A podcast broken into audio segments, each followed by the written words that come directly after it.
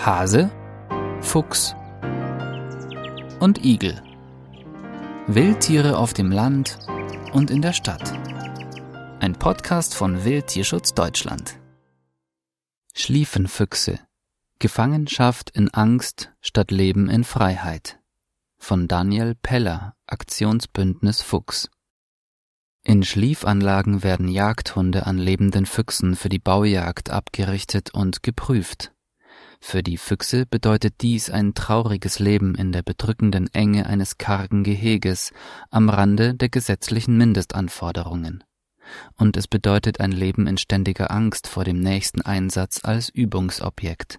Denn der Fuchs kann nicht wissen, dass ein körperlicher Kontakt zwischen ihm und dem aggressiven Jagdhund in Schliefanlagen verboten ist und durch Schieber im künstlichen Tunnelsystem verhindert werden soll. Er erleidet dabei immer wieder Stress und Todesangst. Diese grausame Art der Ausbeutung wird gerade in diesen Tagen wieder besonders häufig praktiziert. Über 100 Schliefanlagen gibt es unseren Informationen nach aktuell in Deutschland.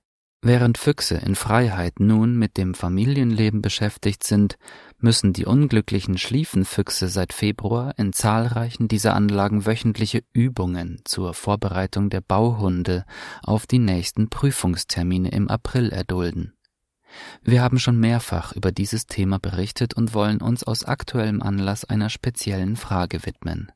Woher kommen eigentlich die Füchse, die in Schliefanlagen eingesetzt werden? Am 18. März 2021 suchte ein uns bekannter Schliefanlagenbetreiber aus Sachsen-Anhalt in der geschlossenen Facebook-Gruppe Freunde der Fallenjagd einen Fuchs, und zwar lebend. Weiter hieß es dort, wer was in der Falle hat, kann sich gern bei mir melden.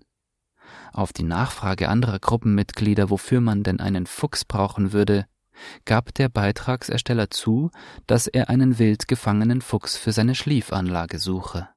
Diese Anfrage schockiert aus mehreren Gründen. Altfüchse haben im März Schonzeit und selbst wenn es in einem Bundesland aktuell keine gesetzliche Schonzeit für Füchse gibt, wie zum Beispiel in diesem Fall in Sachsen-Anhalt, sind Altfüchse jetzt dennoch gemäß 22 Absatz 4 Bundesjagdgesetz Elterntierschutz von der Jagd zu verschonen. Sollte ein Altfuchs aus irgendeinem Grund, gegebenenfalls illegal, in dieser Zeit in einer Falle gefangen werden, dürfte er nicht der Natur entnommen werden. Sowohl Rüden als auch Fähen gelten als zur Aufzucht der Welpen erforderlich.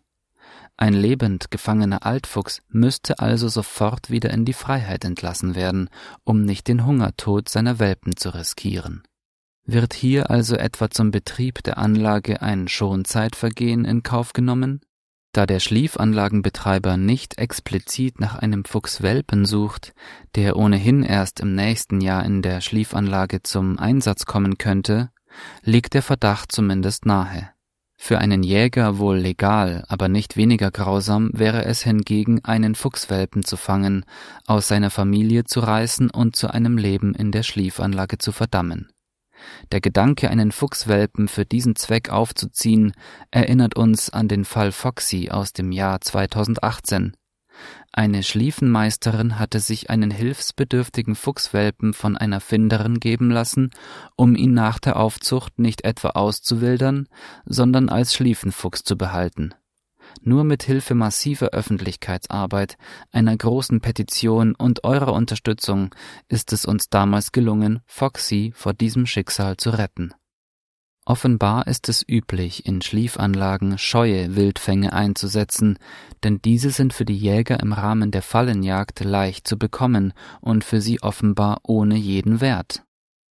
Unter Feinden Gewöhnung an Gefangenschaft und Todesangst in einem YouTube-Video gab der Deutsche Jagdverband 2013 einen Einblick in eine Schliefanlage. Laut Sprecherin seien Füchse, die in Schliefanlagen eingesetzt werden, Handaufzuchten und somit den Umgang mit Menschen gewöhnt. Tatsächlich ist der Gedanke, man könne einen Wildfuchs zähmen und auch noch an ein Leben in einer Schliefanlage gewöhnen, völlig absurd. Menschliche Versuche, Wildfüchse fehlzuprägen, scheitern erfahrungsgemäß nahezu immer, zum großen Leidwesen der Tiere. Selbst Füchse, die völlig ohne Kontakt zu Artgenossen aufwachsen müssen und als Welpen stark auf bestimmte Menschen fixiert zu sein scheinen, entwickeln im Alter von sechs bis acht Wochen eine große Scheu, zumindest vor fremden Menschen, und vor allem einen unbändigen Freiheitsdrang. Diese Erfahrung wurde bereits tausendfach in Wildauffangstationen bestätigt, bei denen regelmäßig fehlgeprägte Füchse nach den gescheiterten Selbstversuchen anderer Personen abgegeben werden von der Konfrontation mit fremden Menschen, deren Hunden und der eigentlichen Jagdhundeausbildung in der Schliefanlage abgesehen, ist es für einen solchen Fuchs bereits ein absolut untragbarer Zustand, für längere Zeit in ein kleines Gehege eingesperrt zu sein das Jagdmagazin Wild und Hund behauptet in einem Online-Beitrag zum erwähnten Video, dass in Schliefanlagen eine für alle beteiligten Tiere stressfreie Situation möglich sei. Ohne Zweifel hat der Deutsche Jagdverband sich damals alle Mühe gegeben, eine aus seiner Sicht vorbildliche Einrichtung und einen möglichst zutraulichen Fuchs vorzuführen.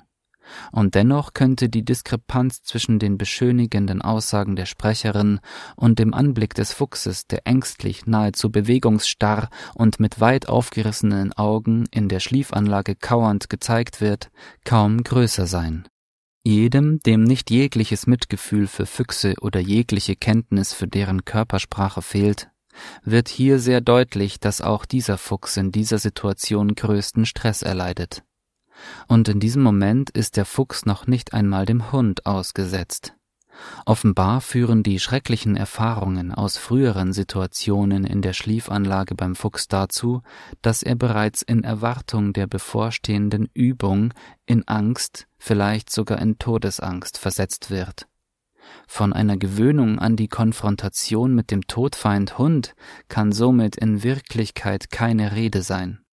Auch mehrere Gutachten bestätigen, dass Füchse in Schliefanlagen großem Stress ausgesetzt sind und die Praktiken sogar als Tierquälerei eingestuft werden müssen. Dennoch sind Schliefanlagen hierzulande im Gegensatz zu manchen anderen europäischen Ländern noch immer erlaubt. Nur ein klares Verbot kann helfen. Der Schliefanlagenbesitzer in Sachsen-Anhalt wird sicherlich auf die eine oder andere Art an ein weiteres Opfer für die Bauhundeausbildung kommen.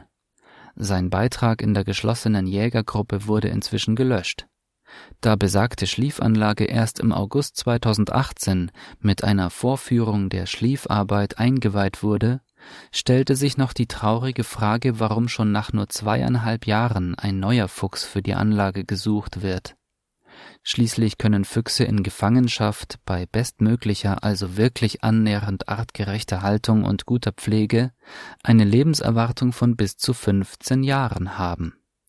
Wie viele Füchse jährlich in deutschen Schliefanlagen für eine ebenso sinnlose wie grausame Baujagd körperlich und seelisch verschlissen werden, oder wie viele gar am Ende einer Saison illegal durch einen bewusst ermöglichten Hundekontakt getötet werden, bleibt eines der vielen dunklen Geheimnisse der Jägerschaft.